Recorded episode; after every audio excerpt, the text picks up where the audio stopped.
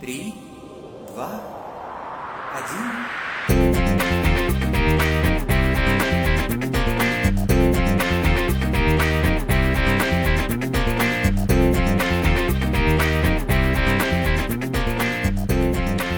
哈喽，大家好，欢迎来到念娃小熊电台，我是主播向南。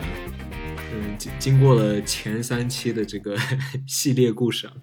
嗯，我仔仔细的想了一下，我觉得， 呃，其实为什么不录一期关于就是我来到荷兰之后的一些见闻，包括发生的一些故事，就不仅仅是我那三期聊聊的那个 那一个非常惊险的故事，还有一些就是跟呃跟这个城市或者跟其他城市有关的嗯一些故事，我就想把它记录下来。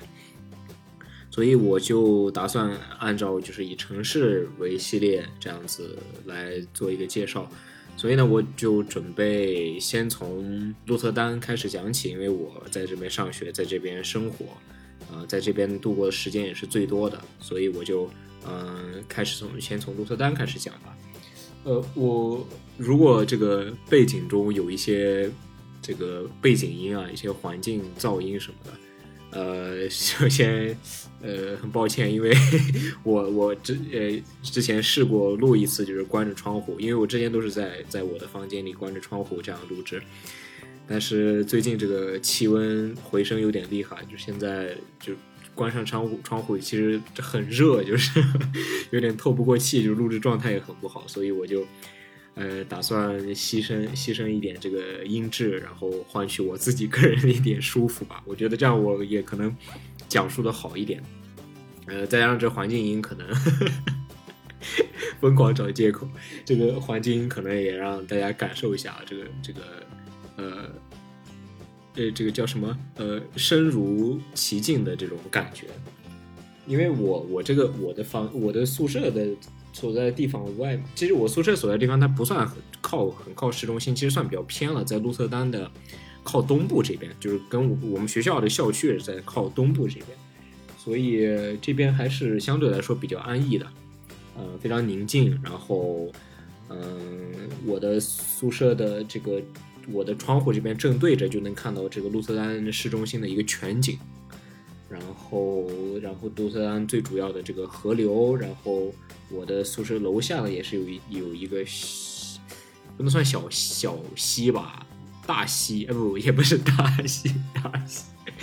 就是小河，就是小河。然后我最近呢，其实呃呀，自己最近新开发出来一个一个爱好，就是因为我这在路这个城市里面啊。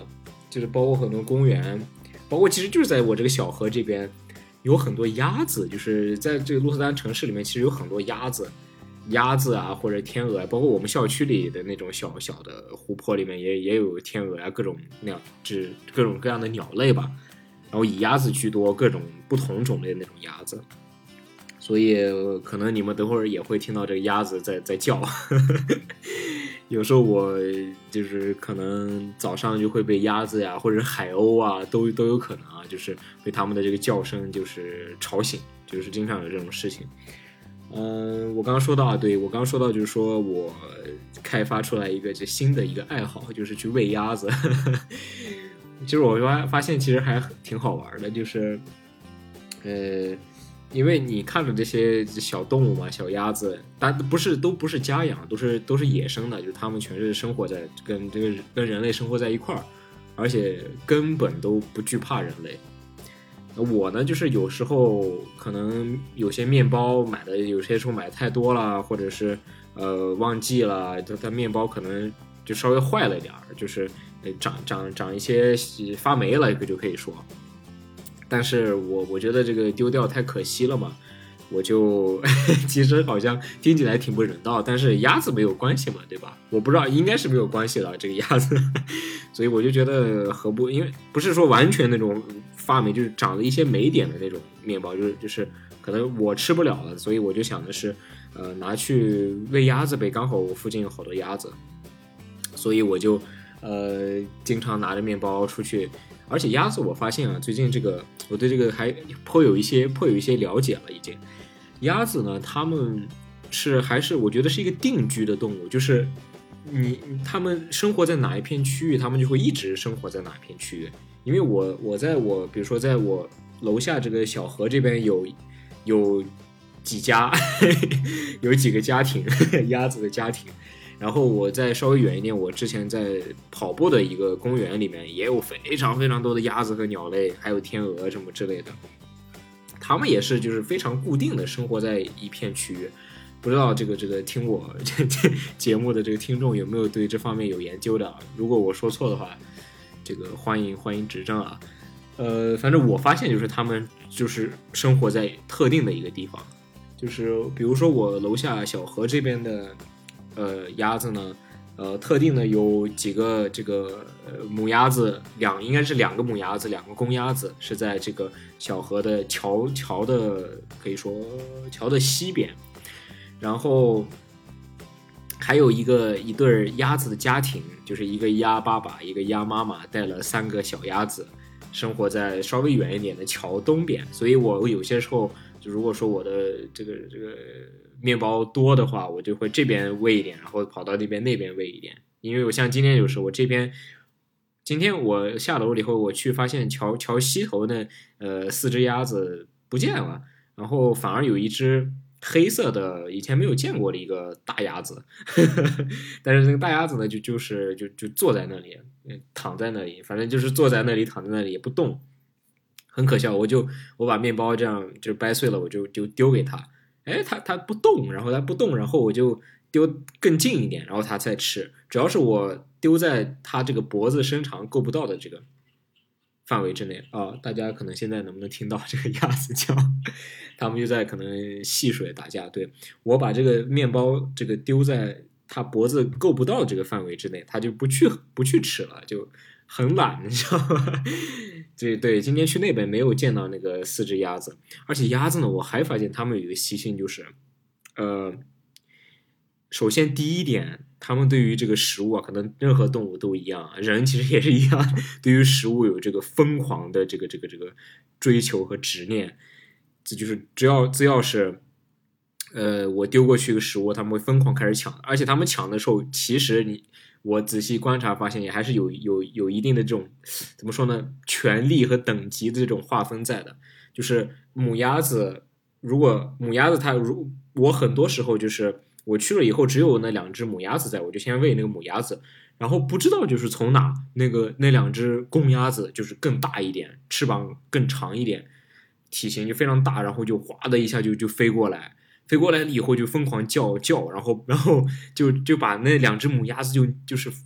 就是撵，相当于撵到旁边去，就是特别具有攻击性的，就把那两只母鸭子撵到旁边去，然后他们来吃这个，然后母鸭子就在这边可怜兮兮的就在旁边，呃，就看着他们吃，它就吃不了。然后我呢就当然要公平对待嘛，对吧？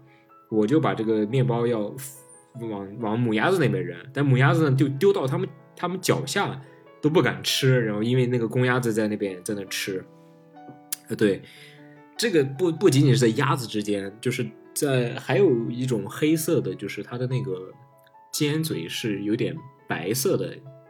我不知道那个是不是鸭子吧，但是体型非常小，我就估计应该不是鸭子，因为鸭子嘴是扁平状的嘛，那个是尖嘴，但是那个那个那个那个鸟呢，也是又会游泳又会飞又会潜水那种，特别厉害。我最近真的觉得鸭子简直是这个世界上最最最成功的动物，进化的最成功的，就是又会飞，又会走，又会游泳，又会潜水，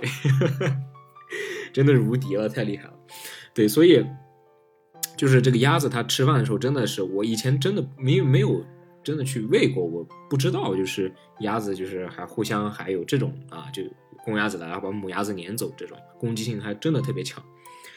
然后还有一个发现就是，我不说的是桥东边还有一个一个鸭一组鸭子的家庭嘛，就是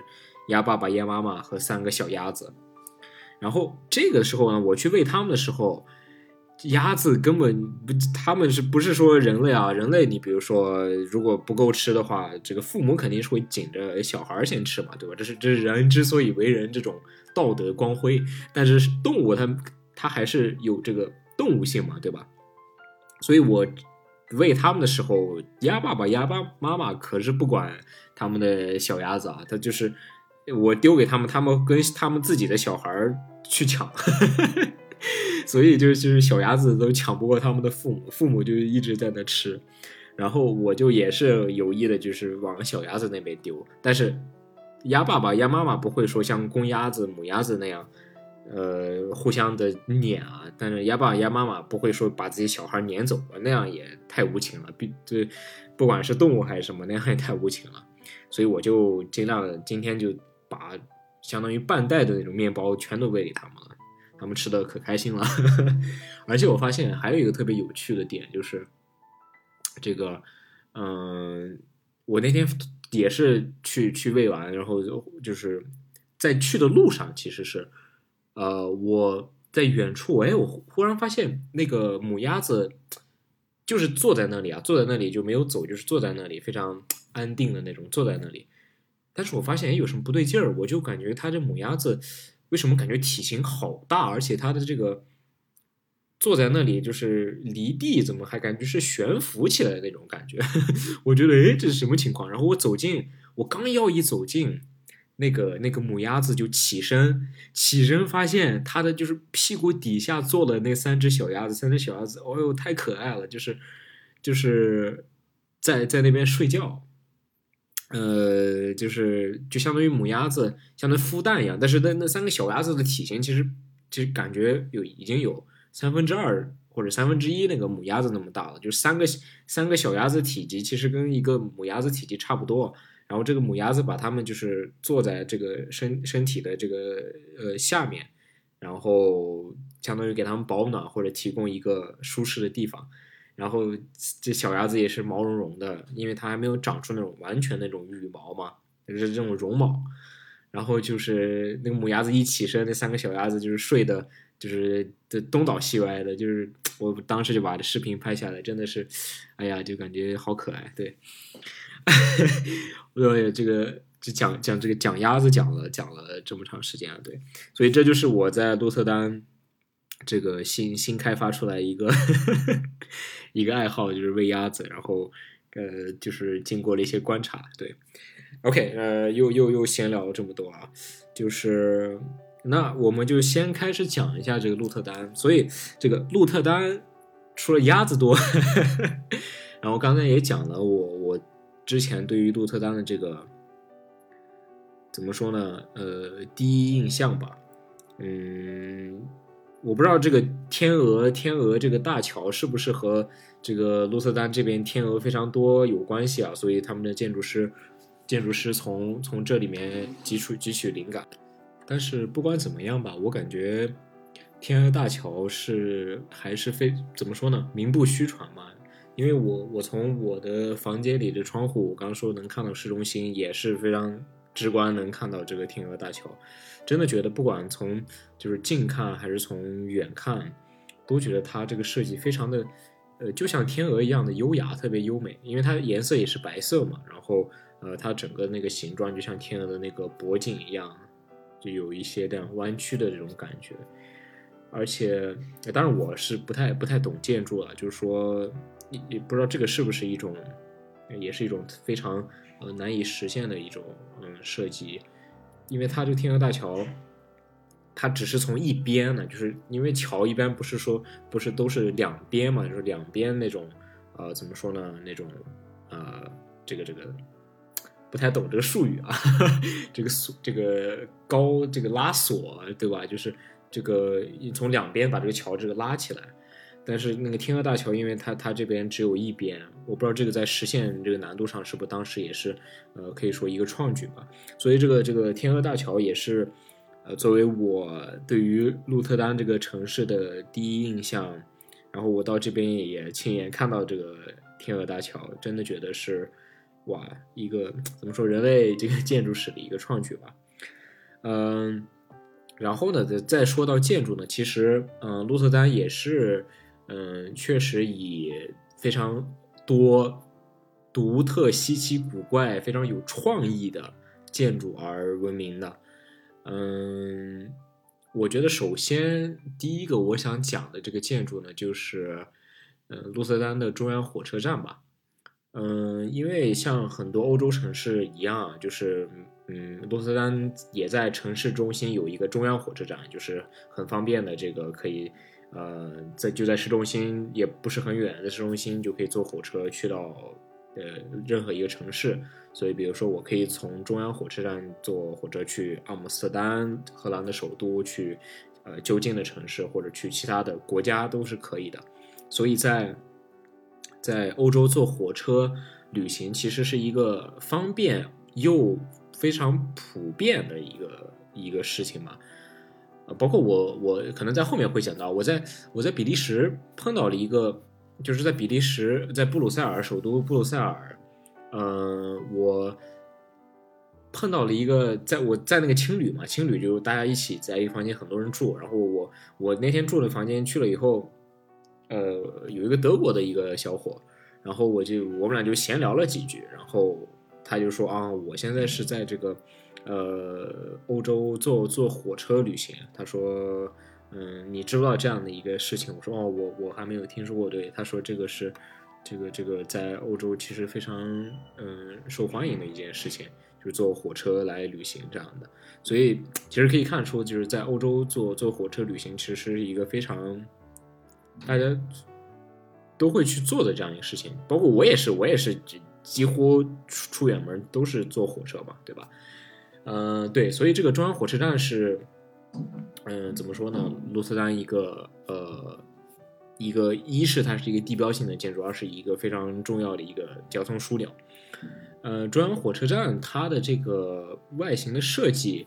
呃，我怎么和大家描述呢？我觉得这个可能这个作为音频节目啊，这个对于整个建筑的外观不太不太好描述，但是我会尽量的，就是说它这个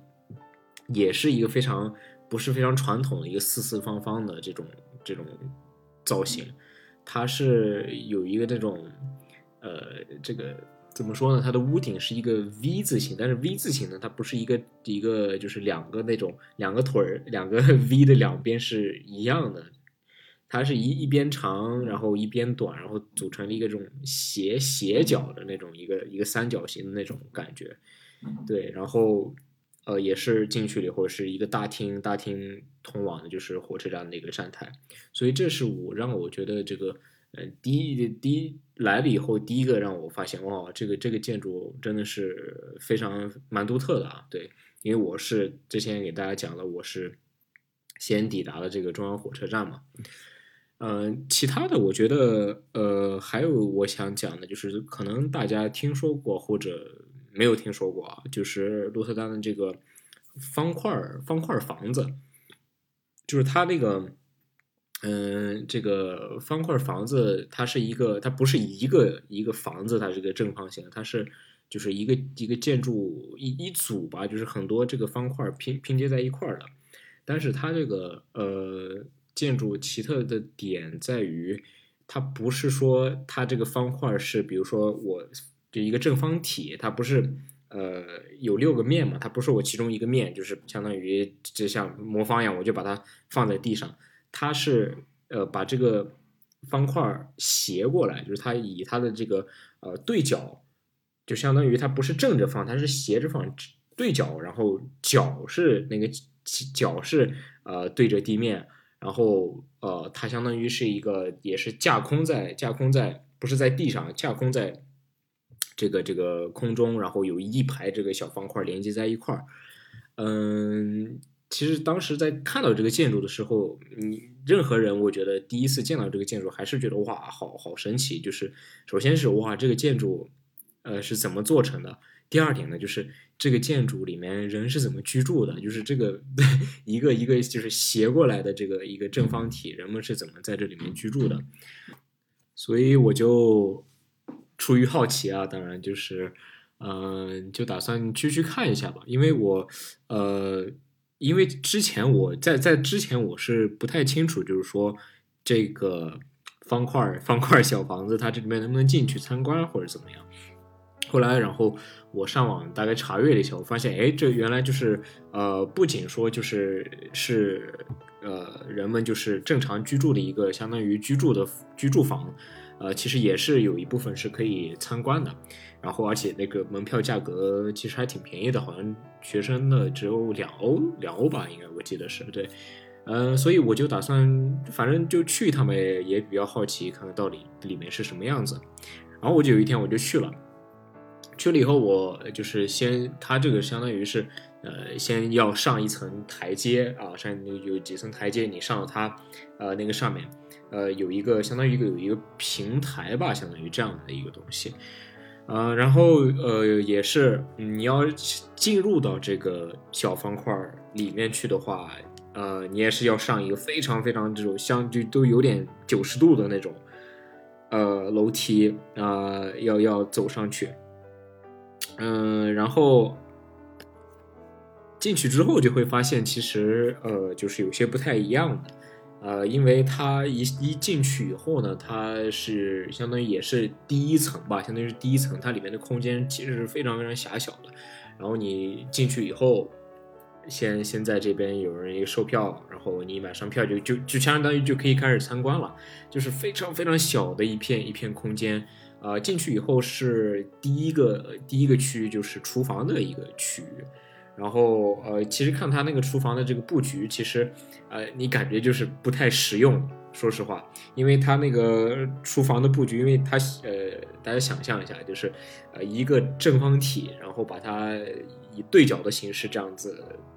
戳在地上，所以它的那个。呃，各个角都是都是尖的，它是斜角，它不是像我们平时居住的这个房间啊，它都是呃直角的，方方正正的，都可以都可以利用上。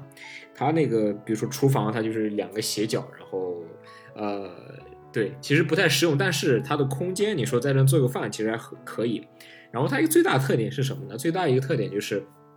它相当于它是第一层嘛，在第一层的时候，它的这个墙墙都是斜着的。相当于四十五度斜着的，因为它是正方体，这样把它立起来，所以所有墙都斜着的时候，呃，你的窗户相当于是四十五度这个朝下的，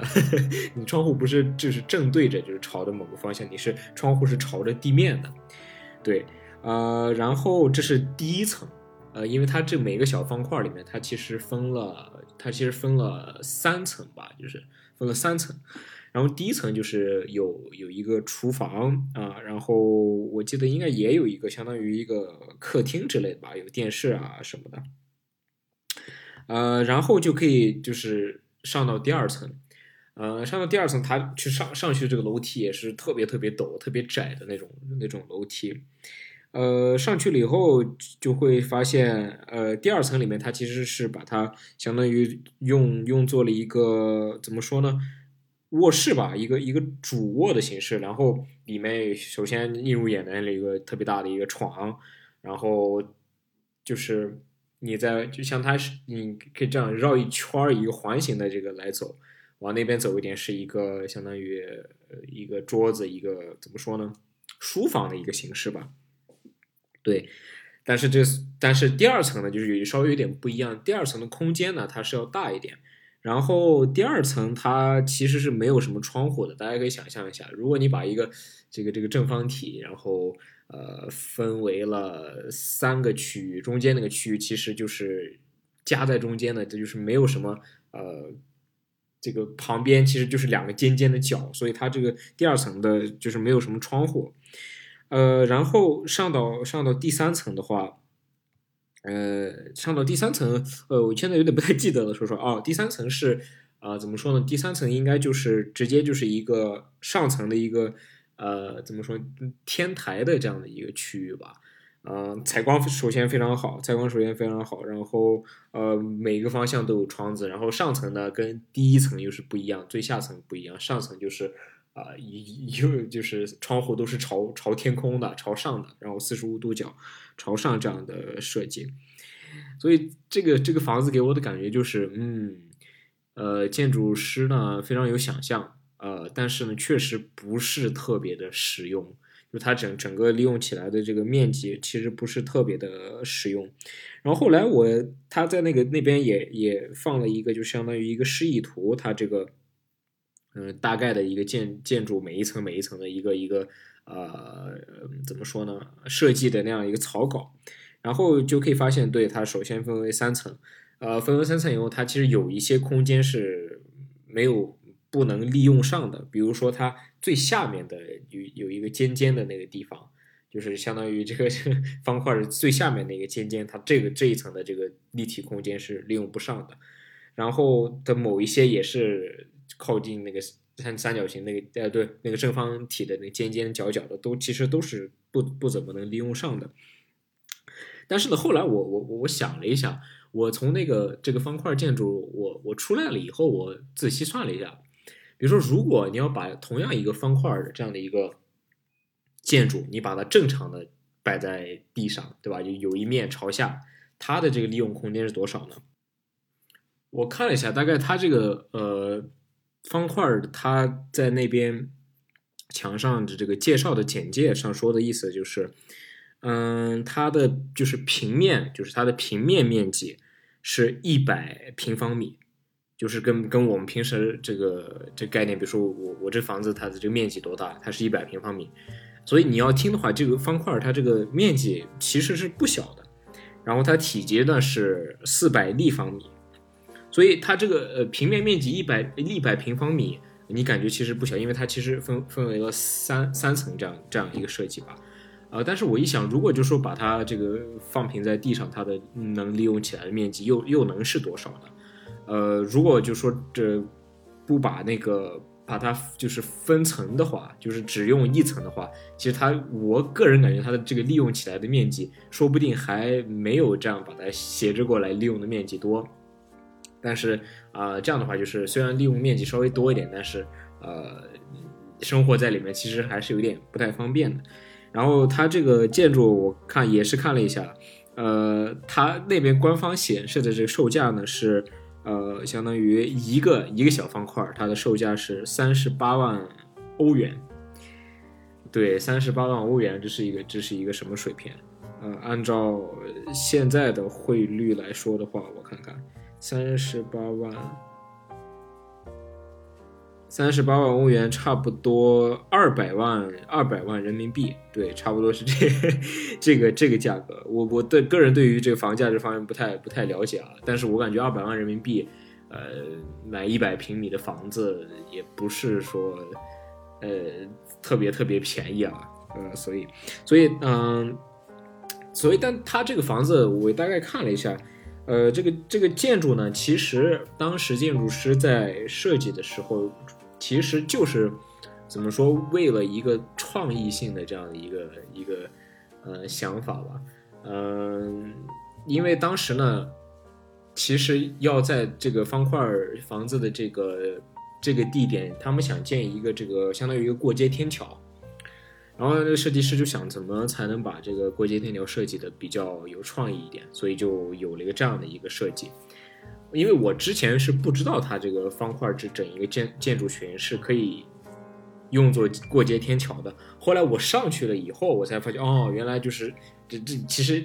这个本质上它其实一个过街天桥，但是过街天桥上它有这么多房房子在可以住人啊这样子。然后我也大概就是走了一圈，发现。啊，好像目测没有什么人，就是真的就是住户居住在里面，主要的还就是那种旅馆呀，就是酒也不是酒店吧，反正就是旅馆、宾馆体验式的那种，呃，在在在这些小方块的房子里，我也觉得一般人可能住在这里面确实确实不太方便，一是因为它这个这个这个建建构结构设计。二是因为你想过街天桥，然后你的桥下面每就是车每天来来往往的，估计噪音也是非常大，所以对这个房子，呃，如果大家 某一天能来到这的话，也可以去看一下、参观一下，然后也可以进去看看，确实是比较神奇。对，呃，所以这个路路斯丹就是说说回来啊，就是鹿特丹确实是以很多各种各样的建筑。嗯，怎么说呢？闻名吧，就是很多非常有创意的建筑。然后还有一个建筑，我想给大家讲一下的，就是也是鹿特鹿特丹一个呃非常非常地标性的一个建筑，它其实就是在这个方块方块建筑群的一个对面，其实就在一起。嗯，它这个是一个呃鹿特丹的一个怎么说呢？是一个市场啊。对，但是它这个建筑奇特在哪里呢？首先第一点，它的形状，它的形状是一个拱形的一个结构，非常大的一个拱形。嗯，整个建筑呢就是一个拱，然后整个就是拱下面这些整个的这一片区都是开放的，就是空的。就是下面呃，这拱拱的下面就是大家各各种各样的餐馆啊、超市啊、饭店啊，各种各样的东西。然后这在拱的这这一个里面，其实也是可可以居住的啊，也是可以这样作为各种各样用途吧，对。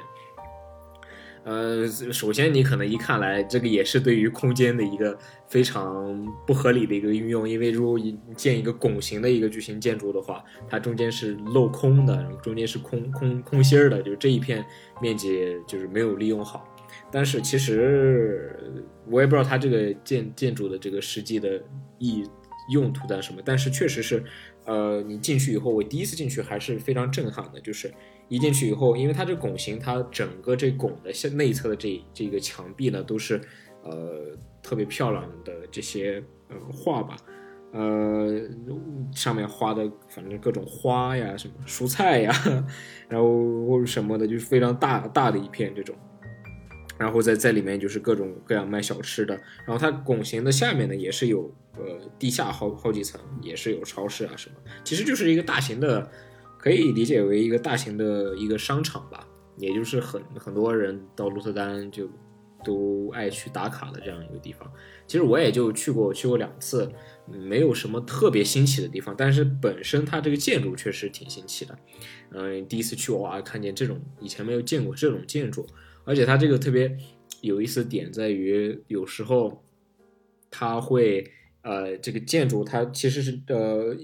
它这个。怎么说呢？拱的呃前端后端都是这种玻璃嘛，玻璃上面它会有时候会打各种各样的那种彩灯 LED 的灯，它有时候到了晚上，它那个拱形的前面就会有一个特别大的一个呃爱心的那个一个形状。对，就是有时候晚上路过的话，看哇还是就是蛮可爱的。然后在这个呃拱形的这个市市场的旁边，其实有有一个特别大的一片空地。这片空地其实平时呃工作日的时候，其实什么用途都没有，它就是一个相当于一个小广场、小空地这样。但是到了周六的时候，周六的时候，它这边就是相当于有有集市吧、市场吧，然后就有很多人，就就其实到了周周六那个地方就变得特别热闹，然后呃这个在外面就有很多人摆摊儿，然后卖各种东西，水果、蔬菜、海鲜。然后各种衣服，就是小商小贩，就就各种卖各种东西。然后这这些地方卖的呃东西很多，价格它比较便宜。然后蔬菜啊、啊海鲜啊、水果这些相对来说是比较新鲜一点的。所以周末那边就是人也非常非常多。对，呃，这就是一个也是罗塞丹的一个非常经典的一个 一个地方吧。然后也是在这个这整个这一片有好多特别奇特的建筑，还有旁边就是。有一个像铅笔一样的这样一个，呃，其实它就是一个铅笔一样的那样一个建筑，上面顶是这个尖尖的，像铅笔头一样，然后它整个建筑是一个，呃，接近这种圆柱体的这样的一个这个形状，呃，第一次见的时候也是也是蛮蛮惊奇的吧。然后，呃，鹿特丹呢，其实整个城区不算非常大，因为鹿特丹整个。呃，我说过，就说它是被一条河隔成了这个南北两个区域，然后我现在一，然后它的整个，这几乎所有的这个城区都集中在了河的北岸，然后包括我现在居住在河的北岸，然后包括整个的市中心，然后商业区，包括我刚才说的所有这些地方都在河的北岸，河的南岸就是有很多座桥连接的。包括那艘天鹅大桥，包括很多桥，可以过桥以后到了这个河的南岸。河的南岸，我目前为止去过了为数不多的几次。呃，第一次就是我去找 找回我的背包的那一次。大家如果没有听过的话，可以 去听之前的一期三期的系列节目。对，就我第一次去的时候，就是去了河的那个南岸。然后南岸南岸，我听说好像是不是特别的安全，但是我我个人不知道啊，就是我我有很多朋友给我讲啊，就就是比如说天黑的时候不要去这个河的南边那个区域，因为这个那个什么比较乱啊之类的。但是啊、我也不知道，无从考证。还有一次我去南岸，就是去了这边的鹿特丹这个摄影摄影艺术博物馆，可以这样说吧，就是里面有很多摄影展啊什么之类的。呃，所以说到博物馆，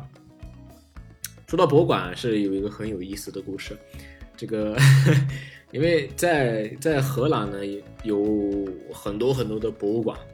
然后鹿特丹也是其中一个。嗯、然后呢，我是因为相当于我，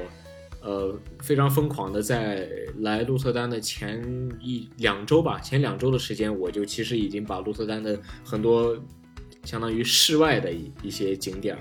呃，都都看过了，都都踩过点了，都差不多都知道啊，这这是什么，这是什么。完了以后，我就陷入了一个呃，这个怎么说呢？嗯、旅游荒，就是我不就不知道去哪，因为很多就是室外的地方我都去过了，就再去的话其实没没什么意思。然后我就把目标集中在了就是去参观博物馆这个方面。嗯，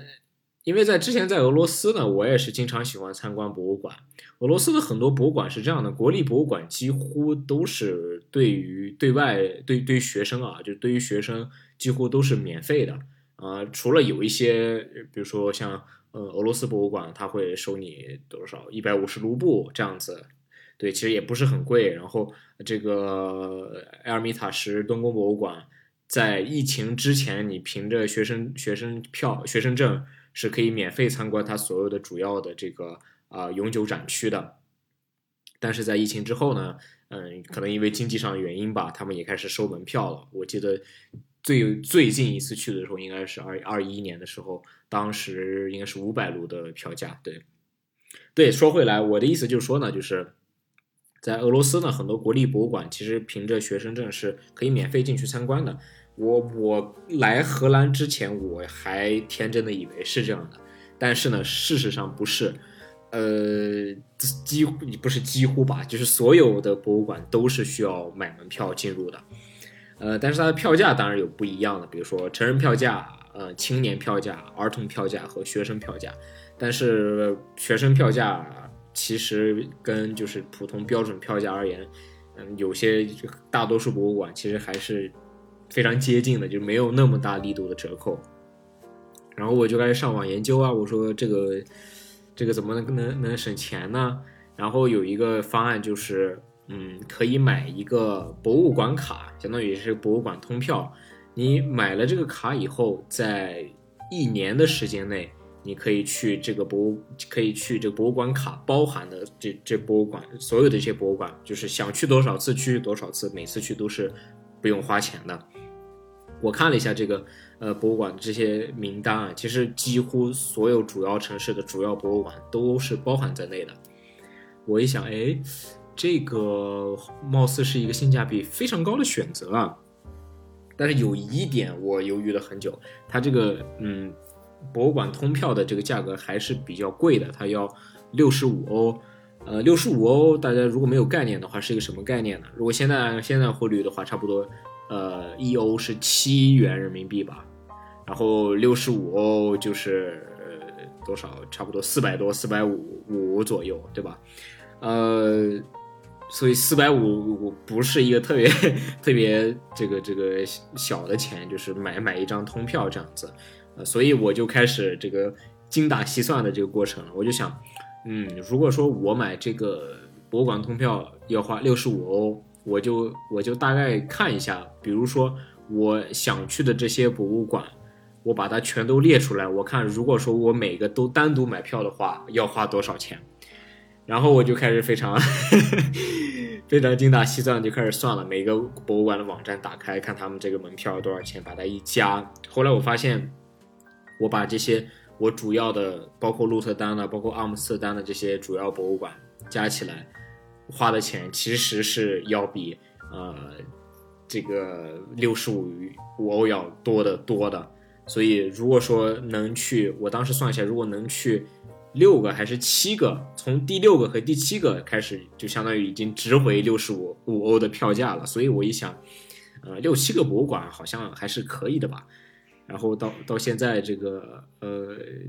结果证明了，就是说，呃，我当时的选择就是完全没有错的。我应该到现在为止赚了赚了应该不下不下十二个博物馆吧，就是鹿鹿特丹和阿姆斯特丹全部包含在内的这样子。然后呃，我就就买了这个博物馆通票。呃，非常高兴，然后就可以开始这个游玩了嘛，开始开始玩耍了。因为我之前没有开始，因为我之前来了以后，没有第一时间的就去博物馆参观，包括没有第一时间就是呃买这个博博物馆通票，是因为呃我来的时候在荷兰，在鹿特丹其实是还有这个呃二维码这个政策的。就是说，如果没有二维码的话，就是不能参观博物馆的。嗯，因为当时我来的时候，我我打的其实是俄罗斯的疫苗，但是俄罗斯疫苗又是不受欧盟欧盟这个认可的，所以当时我就没办法，呃，拿到我这个二维码，所以我当时暂时差不多两三周的时间，我就不能就是去参观博物馆，甚至有些吃饭的地方都是不让我在里面吃的。后来我也就就直接就赶快尽快的速度，我就开始。呃，这个就就就打疫苗嘛，就打打这边欧洲疫苗，所以我到目前为止打了四针疫苗。其实，在呃这这边打疫苗还是一个挺挺丰富的一个经历，就是呃其实非常快，就是呃比在这个。在俄罗斯打疫苗，哇，在俄罗斯打疫苗其实就是完全怎么说呢？另外一个经历了。以后我我有有有机会也给大家说一下这个恐怖的在俄罗斯打疫苗的经历。在欧盟这边打打疫苗，其实呃比我想象中的要简单太多。就是你打个电话，然后一预约，呃，你预约了以后，我当时当那天我是二月，应该是二月十三号吧，我二月十三号打了个电话，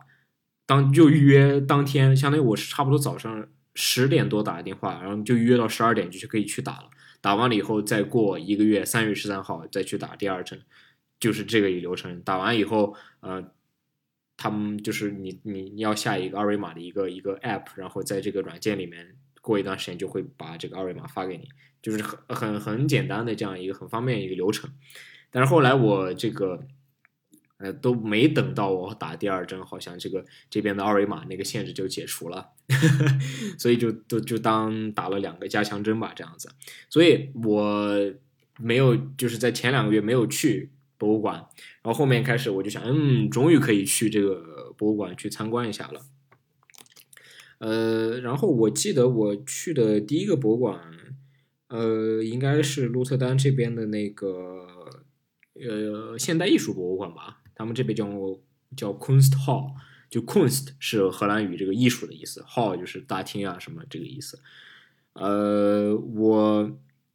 我选择这个博物馆的原因，就是因为我觉得一是原因是一是鹿特丹这边其实没有什么就是那种呃古典艺术然后、绘画、油画那种博物馆，因为这是一个非常非常呃这个近代的城这个城市，然后其实没有什么非常悠久的历史，然后二战。也被摧毁了，所以他这边还是以这种新的博物馆比较多，所以我就去了那个博物馆。呃，当然这个博物馆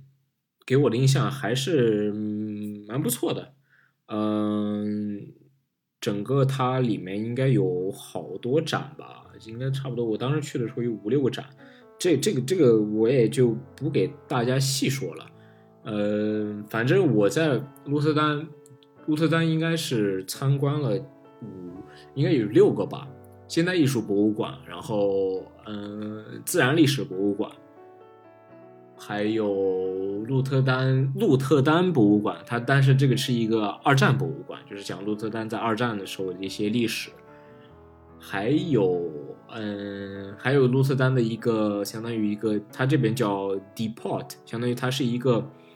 这个 Depot 也是一个鹿特丹非常怎么说著名的一个地标性的一个建筑，它是大概是一个什么呢？它是一个特别大的一个，大家想象一下一个碗，一个怎么说呢？一个杯子的那种那种形状，它是一个碗或者一个杯子的那种形状，但是它的外表全是镜面的，就是呃，它所有的整个外表就全是镜面。你你走近它，你可以看到你在上面的反射的你的你的你的你的你的样子，对吧？然后它反射也是整个城市的那样的镜面。然后我第一次看见这个建筑，其实是完全完完全全的，就是怎么说呢？被被被被震撼到，就是哇，感觉确实以前也真的没有见过哪一个建筑像这样，确实非常震撼。就是你可以都甚至把它认为成一个怎么说呢？有一个太空船的那样一种感觉。它整个是一个镜面，整个非它不是说一个小的建筑，是非常高的一个，我觉得得有。五层六层的那样一个高度吧，一个整个的一个镜面的一个大碗，相当于一个镜面碗放，就是放着立在那个地方。然后它反射的整个城市三百六十度，给你一种那种错觉，就是这个这个建筑其实，呃，其实有一点那种隐形的那种感觉，因为它是反射外面的这个样子，你感觉，呃，哇，这感觉是一个隐形，这就是跟大家有些时候。比如说进入到一些服装店或者是餐馆什么，它有那种里面的装装痕，就是呃，为了拓展空间，他把一面墙都搞成搞成镜子，然后你有时候可能觉得，哎，就是有些时候你不一稍不注意，自己碰到那个镜子上，就是那种那种感觉，就是其实非常非常魔幻的一种感觉。然后这个博物馆带引号的博物馆，我去之前我以为它是个博物馆。我我觉得哦，这个应该里面也是什么现代艺术吧？因为我去之前就是上官网看了一下，我我一看，哎，这它上面应该也有各种画呀什么的，我觉得还不错，我就去了。结果一去，呃，一去我首先我开始没觉得有什么，因为我一去进去了以后，他先上一个楼梯，楼上上楼梯以后也是有一面墙上面摆的各种各样的呃艺术品吧，啊，当然不是油画，就是各种现代艺术啊，这种装置艺术啊。呃，就是这种东西，我看一下，嗯，这个这个博物馆还是还蛮不错的。但是我越走越发现，哎，越不对劲儿。这我觉得，哎，这里面怎么什么都没有？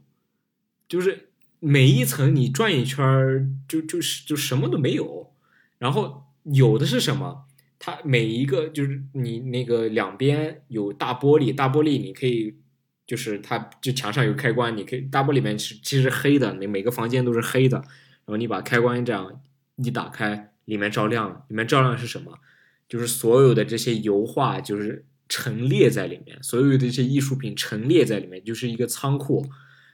然后我明白了，这个其实不是一个博物馆，它其实是一个仓库，就是放艺术品的这样的一个仓库。然后把它向外界开放，也当做了一个博物馆。我当时只是就有点有点那个。有点惊讶的这种感觉，我说哇，这个荷兰人还是蛮聪明的嘛。我就说这个仓库，哎，把它改装一下，然后哎哎，我我买门票，买门票花来花钱进来看看仓库。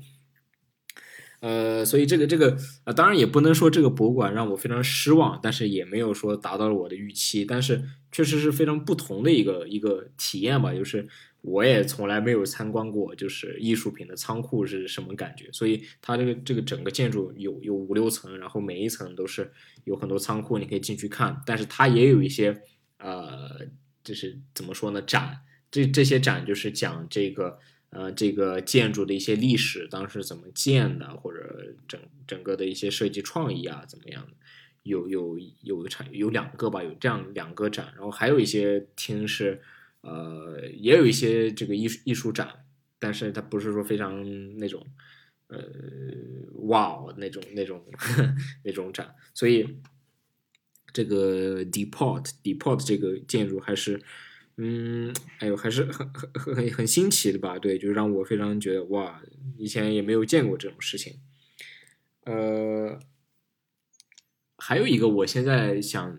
想在这一期，我现在觉得这个时间有点长了，我准备把这个呃分为上下期吧，因为嗯，鹿特丹要讲的确实也还有很多，嗯，还有一个我想讲的，其实就是鹿特丹的这个天气。如果就这这上期就是先整个讲一下城市的这些风貌或者大概的状况吧。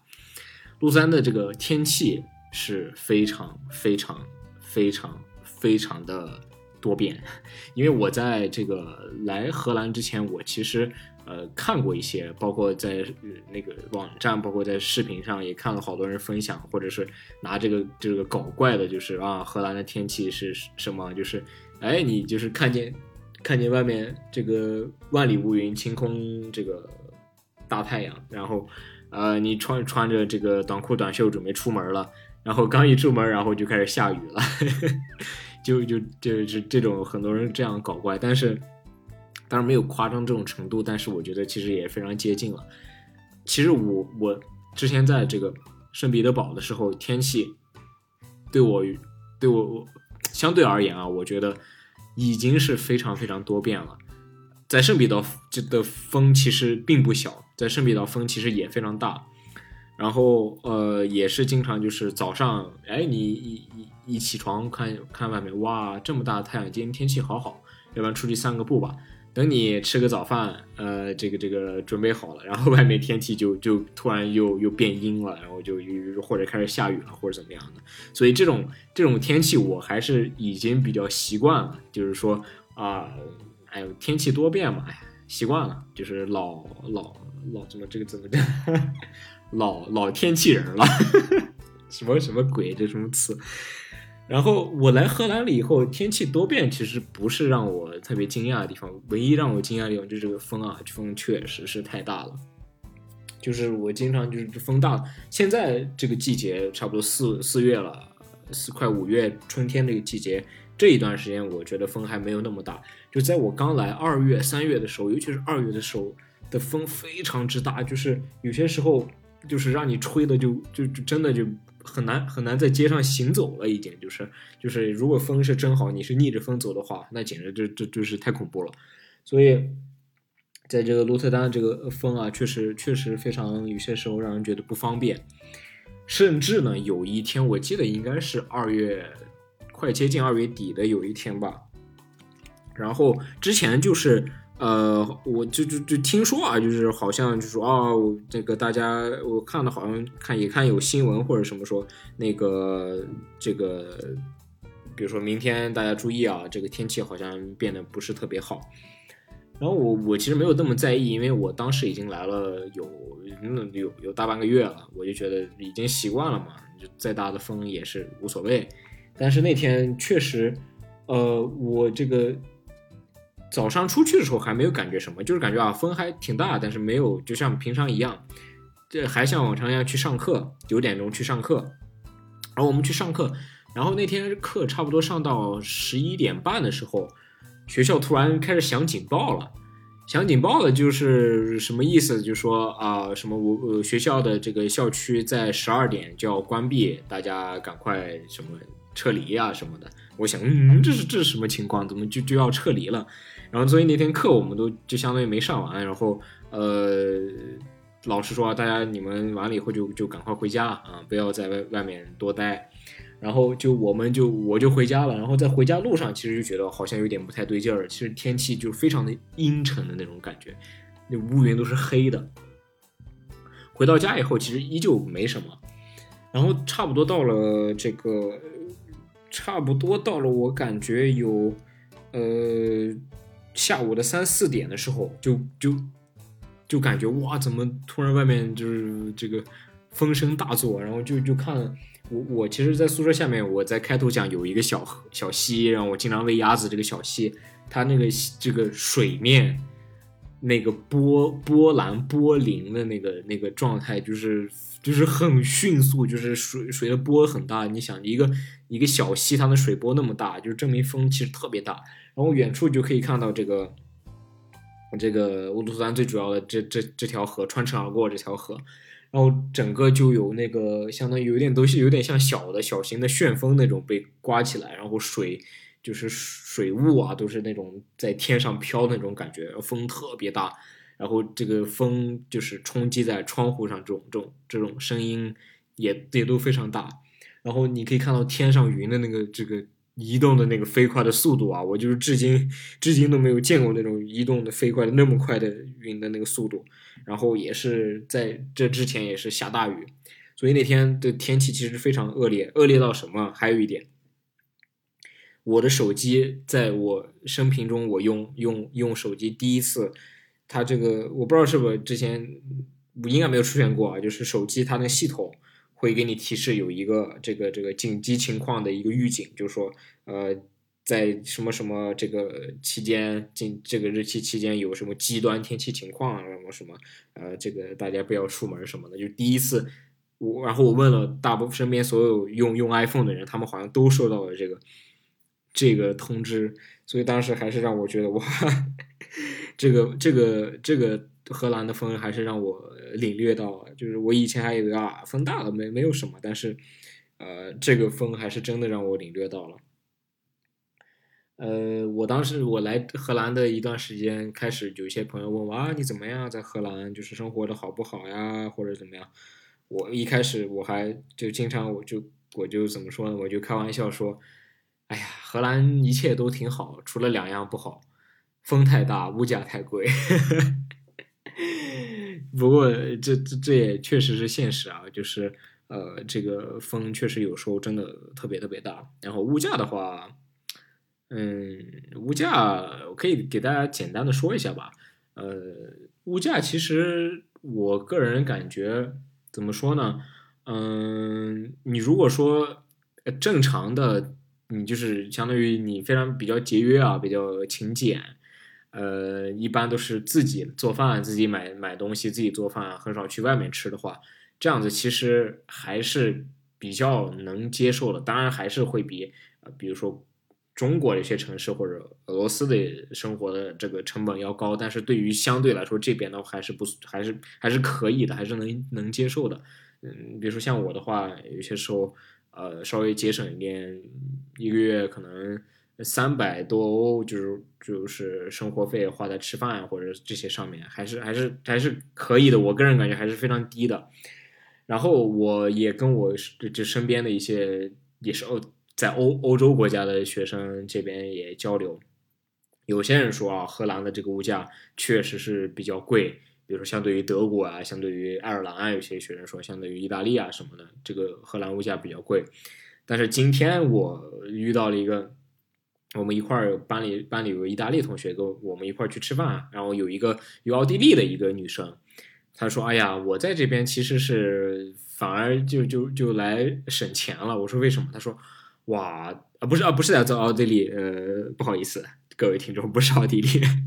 是那个那个瑞士瑞士呃她说我这个呃在在在瑞士这个的物价比在荷兰这边又高很多了我说啊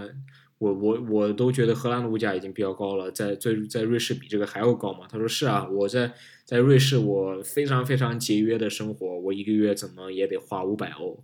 然后我如果就是不节约的话，可能就没有上限了。然后我就问了一下他，比如说，因为大家可能都知道有一个指标叫这个，因为麦当劳有一个那个什么嘛，就是这个怎么说呢？哎呦，我都不知道这这个叫 Big Mac，Big Mac 叫什么巨无霸汉堡，对吧？这个巨无霸汉堡，巨无霸汉堡其实。好多这个怎么说呢？经济学家 把这个当做一个指标，就是在每个国家的巨无霸汉堡的这个价格是多少，其实也从一个角度反映了这个国家的这个呃物价和这个民众的购买力。然后我就问他，比如说在在你们国家，在瑞士这个 Big Mac 呃的巨无霸汉堡卖多少钱？他说，嗯，我当时还没有考虑过，他所所以他他就就就查了一下，他查了一下，他说。哦，他说这个这个瑞士的这个巨无霸汉堡好像是全球最贵之一，然后我就大概了解了啊，就是他说这个物价确实确实比较贵，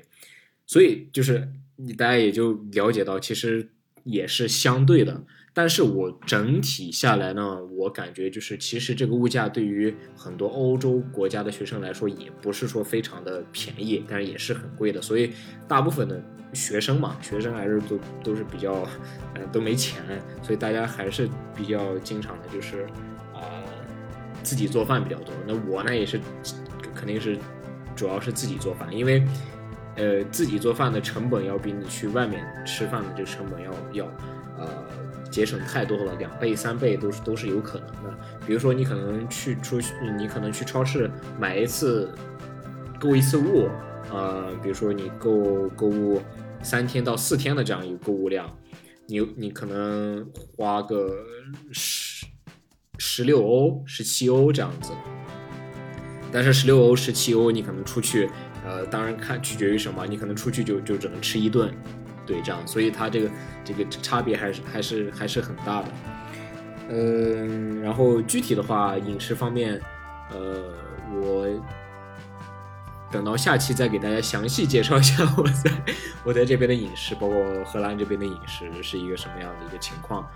嗯，因为这期的节目这个时长比较长了，所以下一期的话，我我目前打算再介绍一下，比如现在荷兰影视，包括我嗯其他的一些